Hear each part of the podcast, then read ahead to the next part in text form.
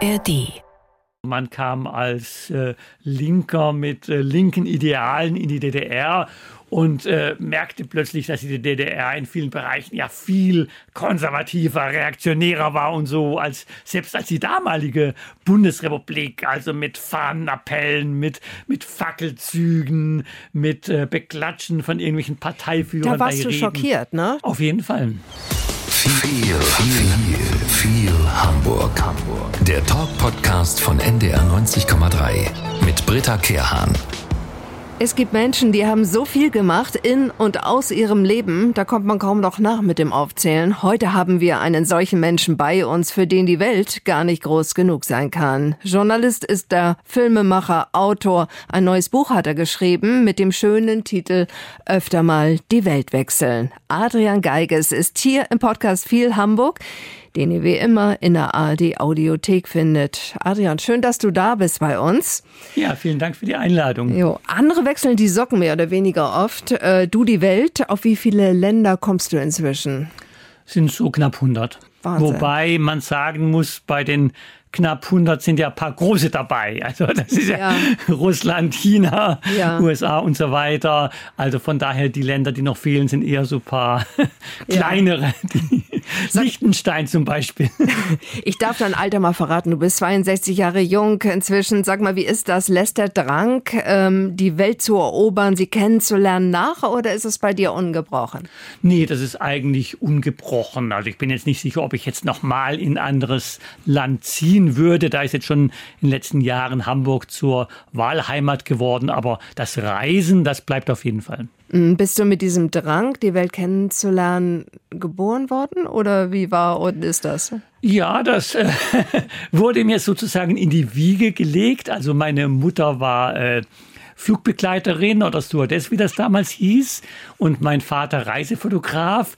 Und das ist wie in einem Hollywood-Film, die haben sich tatsächlich im Flugzeug kennengelernt. Ach, wie schön, ja. So wie äh, Schwedens Königin Silvia, ne? So ähnlich. So weit habe ich nicht gebracht, Ja. aber Und in der Sandkiste sollst du auch schon so deinen eigenen Kopf gehabt haben, ne? Da wolltest du nie zur gleichen, ne? Genau, also meine Mutter schickte mich immer raus, so der Junge muss mal an die frische Luft. Das war auch bei uns zu Hause der Spruch und eben auch in den Sandkasten. Und da soll meine Antwort gewesen sein, im Sandkasten, da war ich schon mal. Sag mal, was ist denn dann Heimat für dich? Du hast gesagt, Hamburg, deine Wahlheimat, du lebst schon länger hier. Aber was ist Heimat für dich? Ich bin tatsächlich irgendwie Weltbürger geworden. Also ich äh, kann mir tatsächlich vorstellen, äh, fast überall äh, zu leben. Aber eigentlich sind für mich Heimat mehr die äh, Freunde, Freundinnen, Leute, die man kennt. Und äh, da muss man ja sagen, das ist ja eine der hat negative Schattenseiten, aber doch eine der positiven Entwicklungen. Man kann ja heute weltweit zu den Leuten immer im Kontakt sein. Das ist ja heute viel einfacher als, als früher. Und ist Hamburg Heimat für dich? Ja, ja, das ist so zu einer Wahlheimat geworden. Also ich komme ja eigentlich aus, aus Süddeutschland, also aus dem Südwesten, Dreiländereck, äh, Schweiz, Frankreich, äh, Deutschland, äh, Staufen im Breisgau in der Nähe von Freiburg. Und dann äh, gab es immer so einen Bezug zu Hamburg. Also ich war dann zum Beispiel für einen, äh, für einen Stern als Korrespondent in China, dann waren halt die Korrespondententreffen hier in Hamburg, dann hatte ich auch schon mal ein paar Jahre bei Spiegel TV in Hamburg gearbeitet, dann hatte ich äh, Gruner und Jahr China aufgebaut. Gruner und Jahr gab es damals nicht nur in China, sondern sogar noch in Hamburg. Äh, und so war Hamburg immer der Bezugspunkt.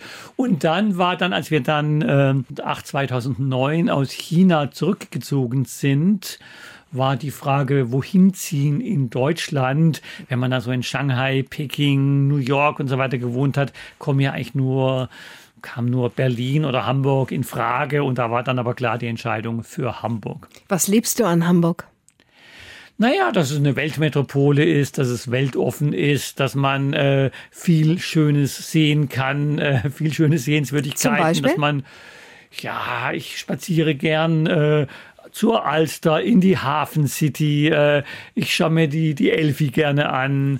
Also das ist äh, Rathaus, das ist, ist einfach Jungfernstieg, das ist einfach eine schöne Stadt. Ja, wenn wir mal deinen Buchtitel nehmen, öfter mal die Welt wechseln und wir machen draus öfter mal Hamburg wechseln. Hm. Auch eine Stadt hat ja viele, viele Ecken. Ne? Ähm, gibt es noch Ecken, die du gar nicht kennst? Ja, mit Sicherheit. Also, also ich muss auch sagen, das ist aber vielleicht das Problem von allen Leuten mit der Stadt, in der sie leben. Vielleicht, wenn man als äh, Tourist Hamburg besucht, sieht man vielleicht in drei Tagen mehr, als, als ich überhaupt gesehen habe. Mhm. Äh, also dadurch, dass ich in äh, St. Georg wohne, ist das Leben natürlich schon sehr stark im, im Zentrum ja, von St. Georg, Hamburg. da brummt das Leben, ne?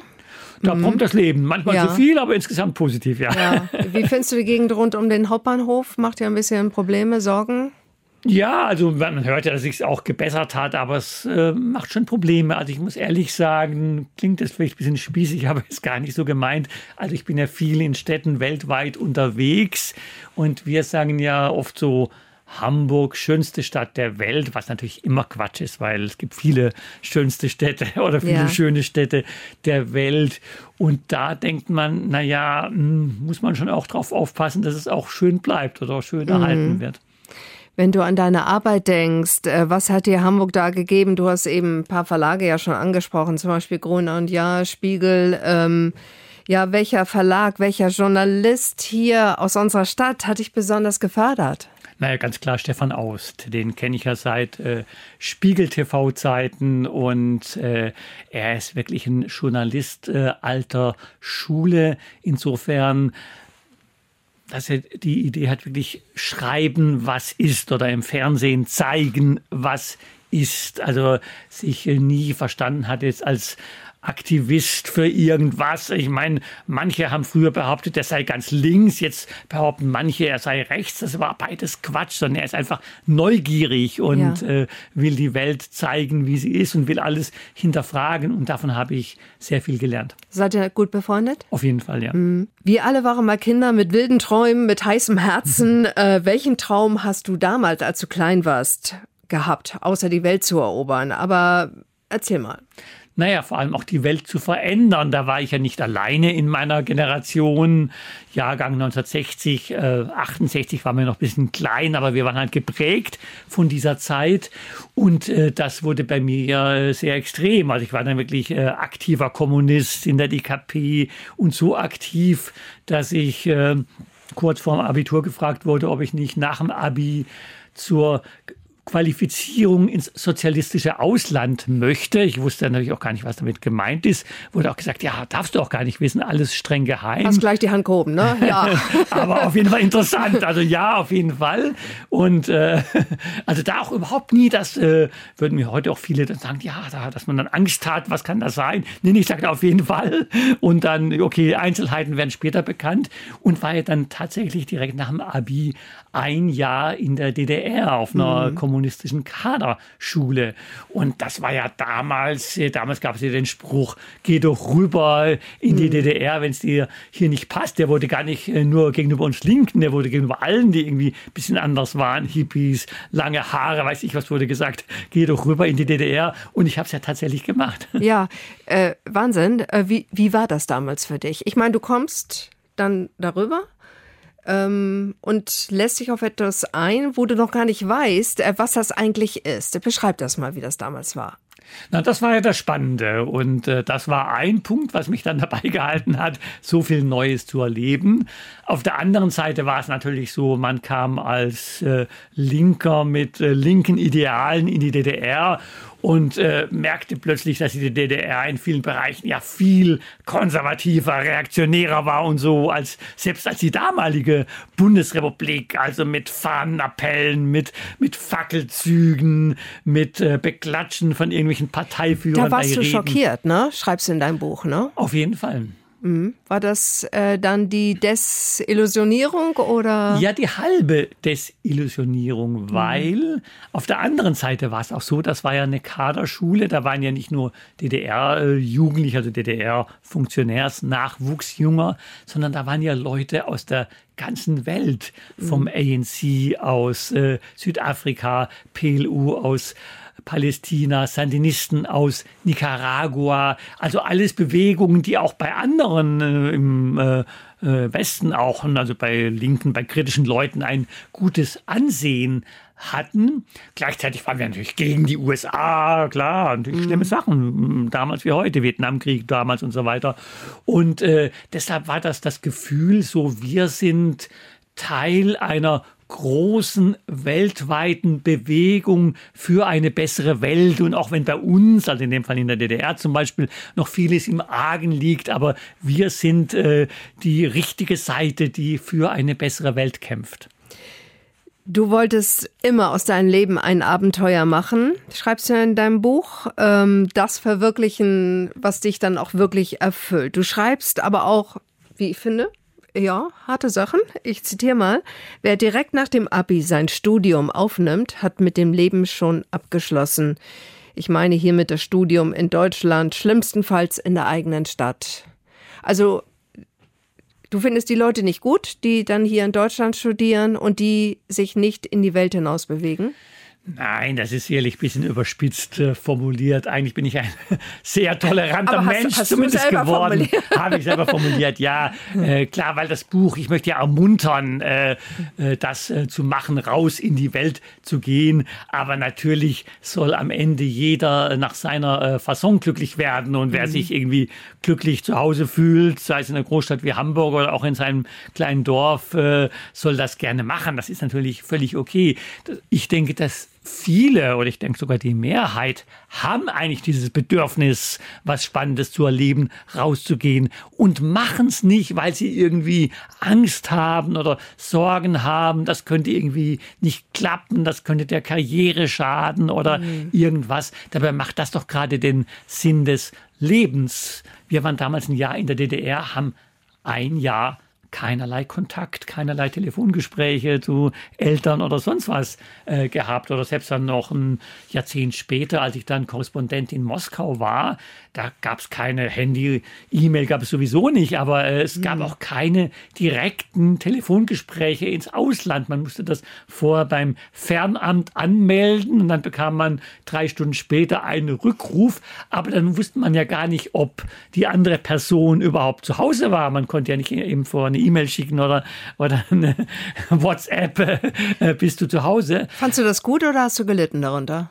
Nee, da habe ich nicht drunter gelitten, sondern mhm. im, im Gegenteil, das finde ich eher heute ein Problem teilweise. Ich finde, man nabelt sich nicht richtig ab, wenn man ständig mit den gleichen Leuten im Kontakt ist. Ja. Nach jedem Kapitel, nach jedem deiner Erlebnisse in den verschiedenen Ländern schreibst du für deine Leser in dem Buch ähm, ja immer so eine Art Merkzettel. Das sind Tipps, ich zitiere nochmal, wer mit 20 kein Aktivist ist, hat kein Herz. Wer mit 30 noch Aktivist ist, hat keinen Verstand. Wozu gehörst du? Ja, also ich habe die Zeiten fast eingehalten.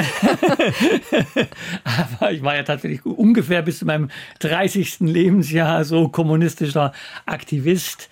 Äh, nein, aber das aber ist. Aber heute ja, nicht mehr, ne? Äh, nein, nee. Also schon irgendwo im Herzen links, wobei man weiß ja heutzutage gar nicht mehr, was links ist und was rechts ist. Aber das wäre ein mhm. weitere, weites anderes Thema.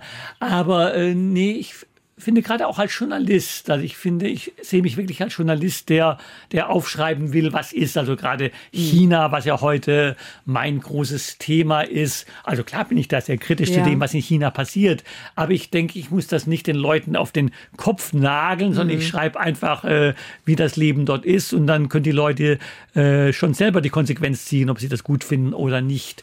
Also ich äh, finde es problematisch, wenn äh, ja, Kolleginnen und Kollegen so immer denken, sie müssen da äh, jetzt äh, irgendwie sich für oder gegen irgendwas mhm. einsetzen. Wobei ich habe es ja in dem Alter auch so gemacht, aber mhm. ich denke eigentlich, äh, wir Journalisten sollten einfach äh, sagen, was ist. Wir reden gleich nochmal über die Länder, wo du warst. Ich möchte trotzdem nochmal zum Anfang kommen. Du bist ja dann Journalist geworden. Du hast auch Absagen bekommen. Du bist auch zurückgewiesen worden. Wie war dein Weg dann am Anfang? Na gut, auch da war damals das Thema, dass viele sagten, na, Journalismus, das ist ja eine brotlose Kunst. Äh, oder selbst dann, äh, ich erwähne in deinem Buch ein Beispiel, dann eine äh, linke Journalistin, die ich eigentlich sehr verehrt habe, die sagte, ach, mach das nicht, das ist irgendwie für engagierte Journalisten gibt's da viel zu wenige Möglichkeiten und am Ende landest du irgendwo in einer Pressestelle irgendwas oder in irgendeiner mhm. Lokalredaktion, wo du über einen Schützenverein dann berichtest. Und und äh, ich hatte aber den Traum, das zu machen und habe es dann immer gemacht. Und klar, man hat dann irgendwie, gab ja damals gar nicht so viele Möglichkeiten wie heute. Da gab es dann irgendwie ein äh, Journalismusstudiengang in Dortmund und da war ich mit meinem äh, Numus Clausus gerade irgendwie 0,2 Punkte zu schlecht, um da hinzukommen. Und dann hatte ich es bei der Henry-Nannen-Schule in die engere Auswahl geschafft, aber eben dann auf Platz 44 von 20, die genommen wurden, hatte dann zwar einen netten Brief von Wolf Schneider bekommen, dass ich damit schon meine Qualifikation zum Journalisten bewiesen habe, aber trotzdem war ich halt da nicht drin ja. und habe halt das ganz normale Volontariat bei einer Tageszeitung gemacht und kam dann so in den Beruf rein. Also das ist eigentlich auch ein Beispiel dafür und dazu ermuntere ich auch in dem Buch, da geht es ja nicht nur um, um Journalismus, das ist ja in anderen äh, mhm. Berufen mhm. genauso. Wenn man irgendwas machen will, dann soll man es machen und sich da nicht äh, beirren lassen durch andere. Du hast, und jetzt starten wir mal so eine kleine Weltreise. Ich weiß, es ist schwer. So viel Zeit haben wir gar nicht, aber wir nehmen uns jetzt ein bisschen Zeit zumindest. In den 80er Jahren hast du miterlebt den Zusammenbruch der Sowjetunion. Du hast da gearbeitet, auch für die ARD und Gerd Ruge, den kennen viele, gerade die Älteren noch, war damals wirklich eine Legende. Also wenn der im Fernsehen kam, da hat man zugehört. Das war, der war Korrespondent dort. Ähm, wie war die Begegnung mit Gerd Ruge? Ja, das war äh, auch von Anfang an äh, sehr toll. Also es war so, ich war, also es war genau gesagt, so war ich in den 80er Jahren war ich auch schon in Moskau gewesen, aber gelebt habe ich dort ab Januar 1990. Also gerade noch die letzten zwei Jahre der Sowjetunion auch noch mitbekommen. Und äh, da hatte ich zuerst bei einem sowjetischen Verlag gearbeitet, was eigentlich ziemlich äh, skurril war. Da hatten ja. gelernt, was dieser Spruch bedeutet. Äh, die tun so, als würden sie uns bezahlen und wir tun so, als würden wir arbeiten. Aber war natürlich eine interessante Erfahrung. Und äh, wollte dann aber wieder richtig arbeiten und wieder als Journalist arbeiten. Und dann ging ich zunächst dahin, was eigentlich naheliegend war mit meinem Hintergrund zur Taz und zur Frankfurter Rundschau, habe mich da bei den Korrespondenten äh, vorgestellt und die sagten, ach nee, wir haben kein Geld und haben irgendwelche Russen, die für uns arbeiten und brauchen das alles nicht. Und dann wieder ein Beispiel, dass man eigentlich Mut haben soll, dachte ich, na, Gerd Ruge, der ja, wie du sagst, der war ja ein äh, sehr bekannter Journalist äh, damals, dachte ich, äh, na, da habe ich mit Sicherheit keine Chance, aber dachte, na, probieren kostet ja nichts und mhm. habe dann da mal angerufen, einfach irgendwie, man weiß nicht, Telefonzelle, das gab's, da kam aber nee, nee, aus irgend, von irgendeinem Telefon halt zu Hause oder in dem, bei dem Verlag hatte ich da bei der ARD angerufen in Moskau und sagte, ja, kommen Sie mal vorbei und, ja. und dann kam ich da vorbei und dann sagte Gerd Ruge, ja, hat auch schon von mir gehört und ich habe auch, auch damals hatte ich schon ein Buch geschrieben gehabt und zwei Bücher geschrieben gehabt über, über Sowjetunion und äh, ich spreche auch Russisch und so und naja, sowas könnte er immer gebrauchen und hat mich dann sofort dann da als freier Producer quasi dann da eingestellt. Heute Russland. Viele fragen sich, ich war gestern Abend äh, in der Kneipe, auch da wurde dann so gefragt, ich habe Leute am Nebentisch gehört, die unterhielten sich auch über den Krieg in der Ukraine ähm, wie lange geht das noch mit Russland? Wie lange kann Putin sich noch halten? Ähm, wie siehst du das? Ja, also erstmal mit Erschrecken natürlich, weil ich habe ja äh, Moskau in einer Zeit erlebt, als sich alles so zum Positiven verändert hat. Jetzt äh, diese schlimme Entwicklung. Aber, und das ist jetzt, ich habe null Verständnis für Putin, null Unterstützung für Putin, äh, aber ich habe schon Erklärungen auch, wie es leider, warum es leider so gekommen ist, weil es war damals in Moskau so, also es waren für uns positive Entwicklungen, mhm. aber es war für, für viele Menschen in Russland eine katastrophale Zeit, in der wirklich alles zusammengebrochen ist. Dass man wirklich, also nur um ein Stück Brot zu bekommen, äh, musste man stundenlang Schlange stehen. Und es glauben viele Leute bei uns, ich habe das kürzlich sogar in der Fernsehsendung, hatte das der Moderator so gesagt, ja, er versteht nicht, warum die Leute Putin gut finden, die haben doch unter Gorbatschow so eine tolle Zeit gehabt. Nein, haben sie leider nicht, äh, sondern äh, also tolle Zeit ja, weil es äh, viele Freiheiten sich entwickelt mhm. haben, aber wirtschaftlich war es eine Zeit des Zusammenbruchs. Und da muss man, glaube ich, leider immer wieder feststellen, weltweit, natürlich der normale Mensch schaut erstmal, äh, wie er, sie, die Familie und so weiter persönlich leben. Und, äh, und, und das war in der Zeit katastrophal. Also es war die Lebensmittelversorgung war katastrophal, Kriminalität äh, nahm sehr stark zu. Und, äh, und das ist der Grund, warum dann Putin mit seinem, ja, er schafft jetzt hier Recht und Ordnung, erfolgreich sein konnte. Der Erfolg, muss man auch deutlich sagen, ist gar nicht ihm zuzuschreiben, auch wenn das viele in Russland, die ihn unterstützen, ja. glauben. Er hat einfach Glück gehabt insofern, also Russland hat ja bis heute jetzt übrigens anders als China ja keine starke Industrie oder irgendwas entwickelt. Es lebt halt von diesen Rohstoffen. Und als Putin an die Macht kam, ist der Ölpreis hochgegangen.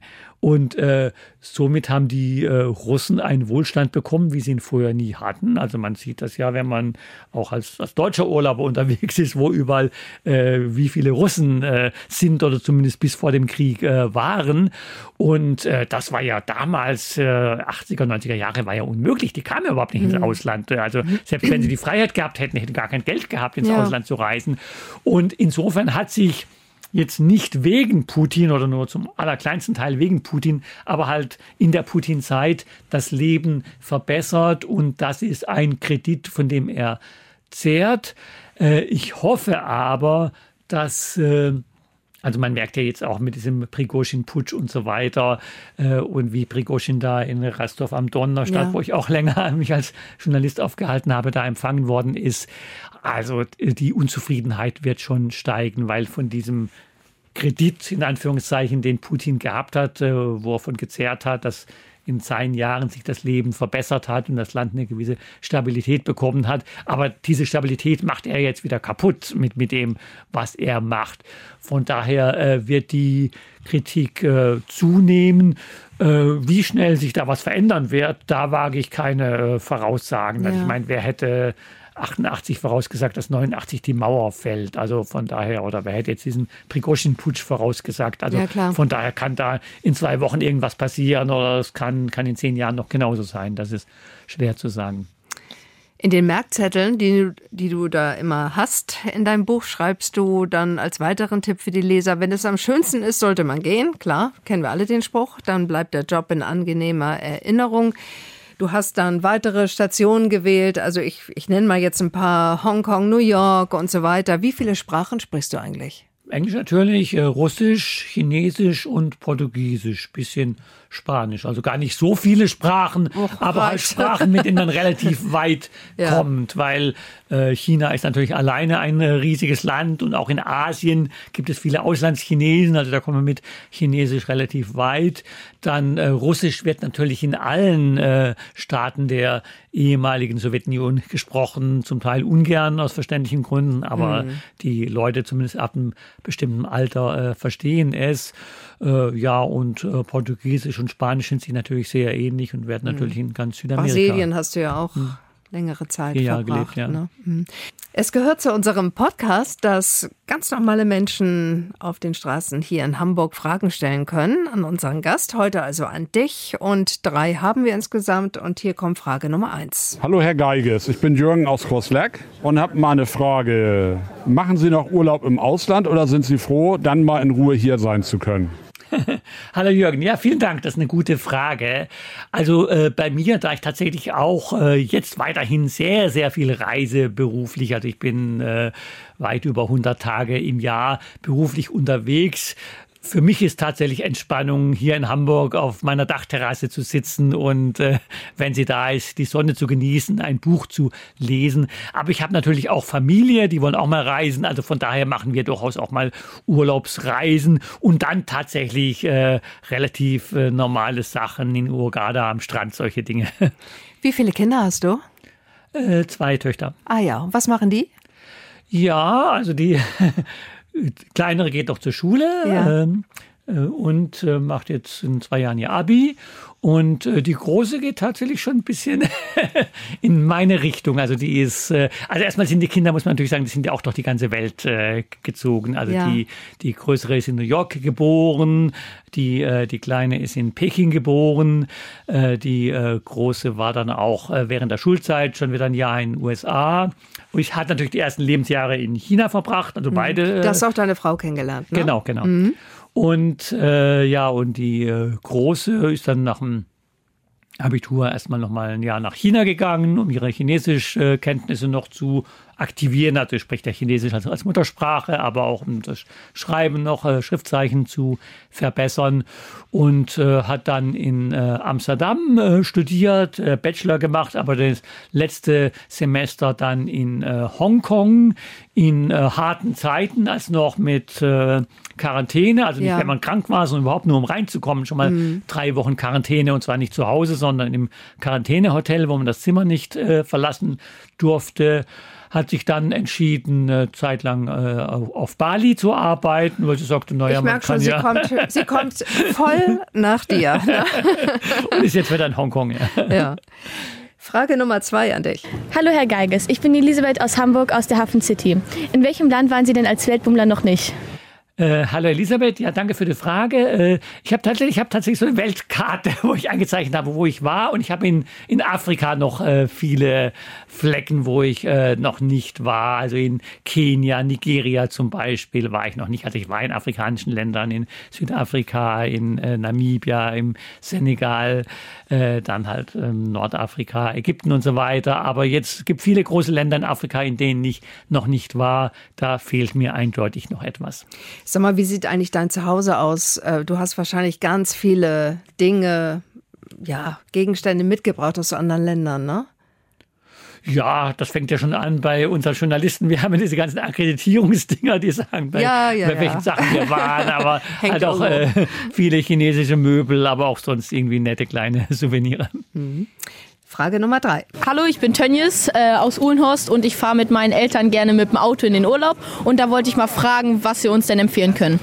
Ja, hallo Tönnies. Da bin ich vielleicht ein ganz schlechter Ratgeber, weil dadurch, dass ich in Hamburg quasi in der Innenstadt wohne, eine Minute Fußweg vom Hauptbahnhof, haben wir unsere Autos äh, abgeschafft. Es gäbe auch gar keine Parkplätze da. Von daher reisen wir tatsächlich mit äh, ähm, von daher reisen wir tatsächlich mit Zug und äh, Flugzeug.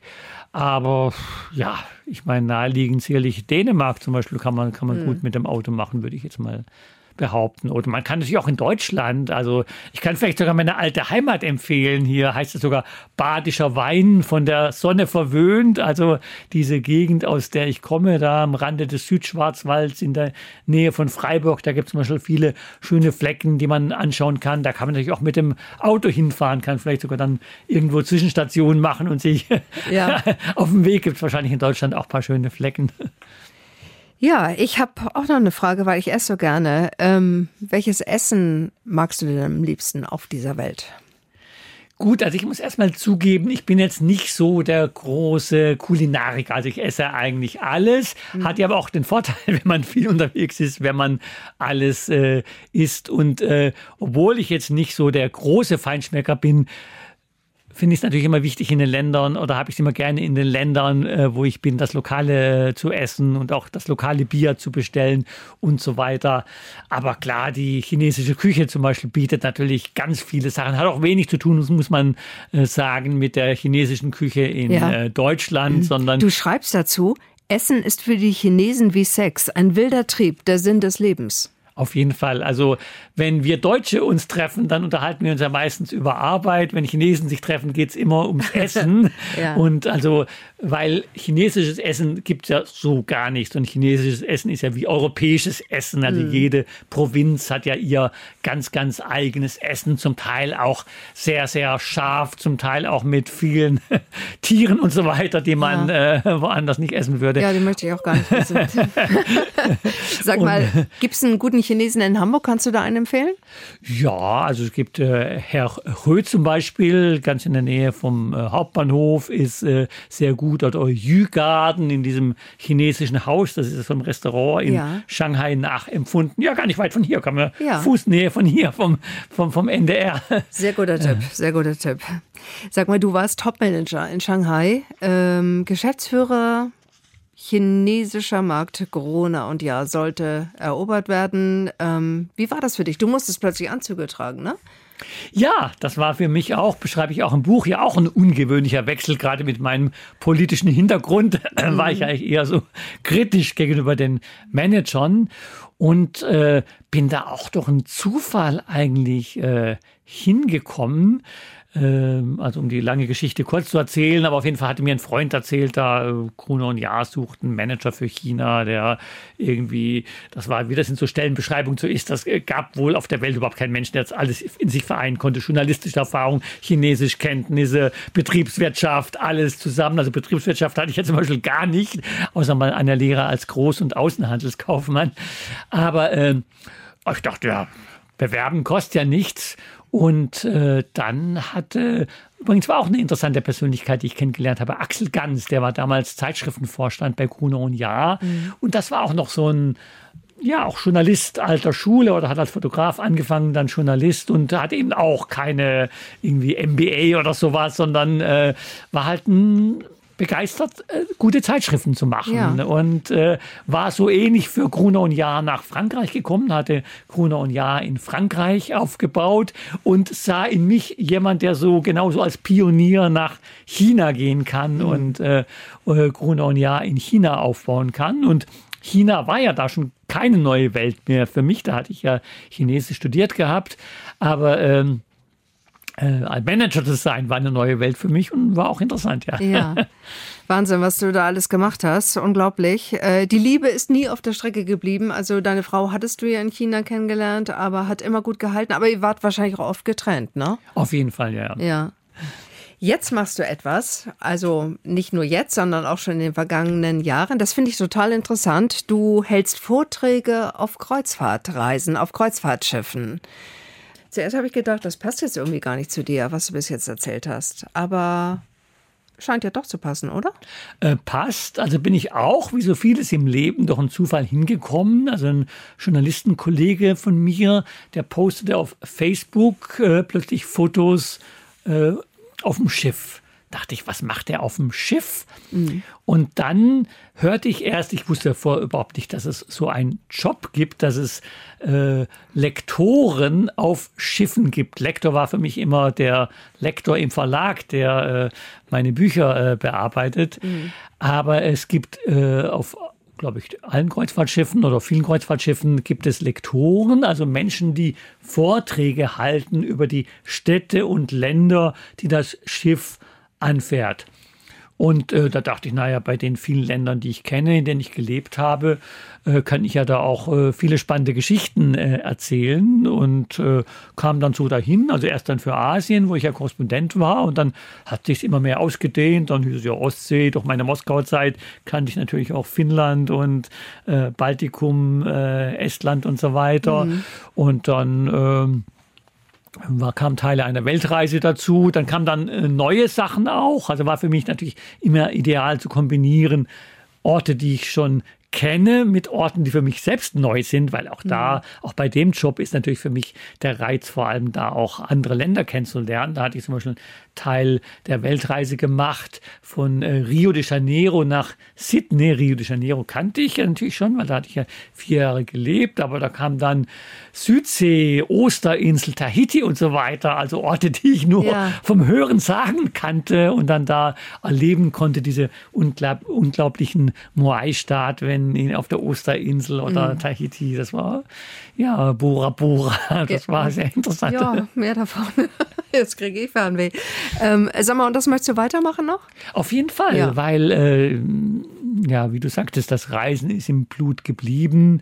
Und äh, ich weiß jetzt nicht, ob ich jetzt nochmal in ein neues Land umziehen würde. Also völlig ausschließen würde ich es nicht. Aber wir haben uns jetzt hier in Hamburg auch ganz gut eingelebt. Und äh, das ist eben ein ganz guter Weg, in, äh, in einer Stadt in Deutschland, also bei uns in Hamburg zu wohnen. Und gleichzeitig so, ich bin da so 130 Tage im Jahr auf dem Schiff und also weltweit unterwegs. Ich kenne einige Journalisten und ich gehöre ehrlich gesagt auch dazu, die lieben es an freien Tagen, ja, den Tag in irgendeinem schönen Café zu verbringen und einfach mal Zeitung zu lesen. Und ich liebe es dann auch, die Zeitung in der Hand zu haben. Und wir leben jetzt in einer Zeit, in der es nicht mehr lange so gehen wird. Dann wird es die gedruckten Zeitungen nicht mehr geben. Ähm, wie siehst du das? Findest du das wahrscheinlich auch traurig oder bist du so, dass du sagst, ach, ich gewöhne mich ganz schnell ans E-Paper? Nee, also für mich persönlich gar nicht. Also ich hatte mal eine Zeit lang als äh, ich in äh, Rio de Janeiro gelebt habe, so ein Kindle-Lesegerät gehabt, weil ich halt dann mhm. natürlich vermisst habe die deutschen Buchhandlungen und das war halt ein Weg, um dort dann aus der Ferne deutsche Bücher zu kaufen und zu lesen. Aber ich bin dann, als wir dann zurückgekommen sind nach Deutschland, sofort wieder umgeschwenkt auf die gedruckten Bücher. Also ich mag das, äh, zurückzublättern und nochmal zu schauen, das in der Hand zu halten, auf der Dachterrasse oder irgendwo draußen auf einer Bank zu zu sitzen oder am Strand und ohne da irgendwelche Geräte und Strom mhm. und aufladen zu müssen und Akku und äh, sonst was zu haben. Aber ich bin natürlich auch realistisch genug zu sehen, das sind Entwicklungen, wenn es in der Welt ist, ist es in der Welt. Das so dein Verlag auch Gona und ja, einfach weg, ne? Ja gut, das ist nochmal was anderes. Also das ist, äh, das finde ich eine Katastrophe, muss ich ehrlich sagen. Also gerade, äh, wo ich als Manager erlebt habe, wie Gruner und Ja, wir sagten damals immer das internationalste Zeitschriftenhaus der Welt und war ja damals noch in den USA überall. Mhm. Und dann haben wir uns neu ausgebreitet äh, nach China, nach Russland und so weiter. Und jetzt gibt es das ja nicht mal mehr in Deutschland, nicht mal mehr in Hamburg. Also das ist eine Katastrophe. Mhm. Und das ist dann jetzt nicht nur aus aus Nostalgie, weil ich da mal gearbeitet habe, sondern äh, es ist ja schon auch politisch für Demokratie wichtig, dass es Medien gibt. Da ist jetzt mhm. nicht die Frage, ob die auf Papier sind oder auf, äh, auf anderem äh, Material, aber äh, dass man äh, Medien hat, unabhängige, äh, wo äh, Journalisten, ja, die eben halt eben keine politische Agenda haben, sondern einfach nur informieren wollen und jetzt, das finde ich schon sehr gefährlich, dass die Leute halt oft dann so irgendwelche sozialen Netzwerke als Informationsmedium nutzen und sich dann irgendwelche Videos ansehen, die ja von Leuten gemacht sind, die nicht informieren wollen, sondern die eine bestimmte Agenda haben und wo dann, und das finde ich tatsächlich ein Problem der Technik, wo dann die Algorithmen dazu führen, dass man dann, dann noch die gleichen Sachen bekommt, also Leute sich in einer Blase bewegen und nur noch noch die Informationen bekommen, die äh, ihre eigene Meinung bestätigen. Das finde ja. ich schon sehr gefährlich. Zum Schluss bekommt jeder Gast immer eine Frage. Was würdest du machen, wenn du König von Hamburg wärst? Was würdest du umsetzen und befehlen? Naja, das ist jetzt vielleicht ein bisschen egoistisch, aber wenn ich König von Hamburg wäre, würde ich äh, dafür sorgen, dass Hamburg ist eine Weltstadt, dass auch andere Weltstädte direkt von Hamburg angeflogen werden. Also das äh, nervt schon manchmal, dass man egal, wo man hin möchte, man muss mal in, in Frankfurt oder in Amsterdam oder irgendwo umsteigen. Ich würde gerne direkt von Hamburg nach New York, nach Peking, nach Shanghai, überall hinfliegen. Mhm. Adrian, schön, dass du bei uns warst. Adrian Geiges, hier aus unserer Stadt, Journalist, Filmemacher, Autor und, und, und, Weltenbummler, so können wir ihn auch nennen. Zum Schluss habe ich noch eine Empfehlung für euch. Vor 25 Jahren ist in Eschede ein ICE entgleist und in eine Brücke gerast. Und das war das schlimmste Zugunglück, das sich bisher in Deutschland ereignet hat. Die meisten von euch wissen bestimmt noch, wie sie von dem Unglück erfahren haben. Die Journalistin Miriam Arns hat bei dem Unglück ihre Mutter verloren und sie spricht mit Überlebenden, Hinterbliebenen, Ersthelfern und sie geht der Frage noch, ob dieser Unfall hätte verhindert werden können und ob so ein Unglück heute wieder passieren könnte. Zugunglück erschitte 25 Jahre danach. Das ist ein sehr bewegender Podcast in fünf Teilen und den findet ihr natürlich auch in der ARD Audiothek oder ihr guckt einfach hier in die Show Notes. Tschüss, sagen wir. Hm, tschüss. Tschüss, vielen Dank. NDR 90,3. Wir sind Hamburg.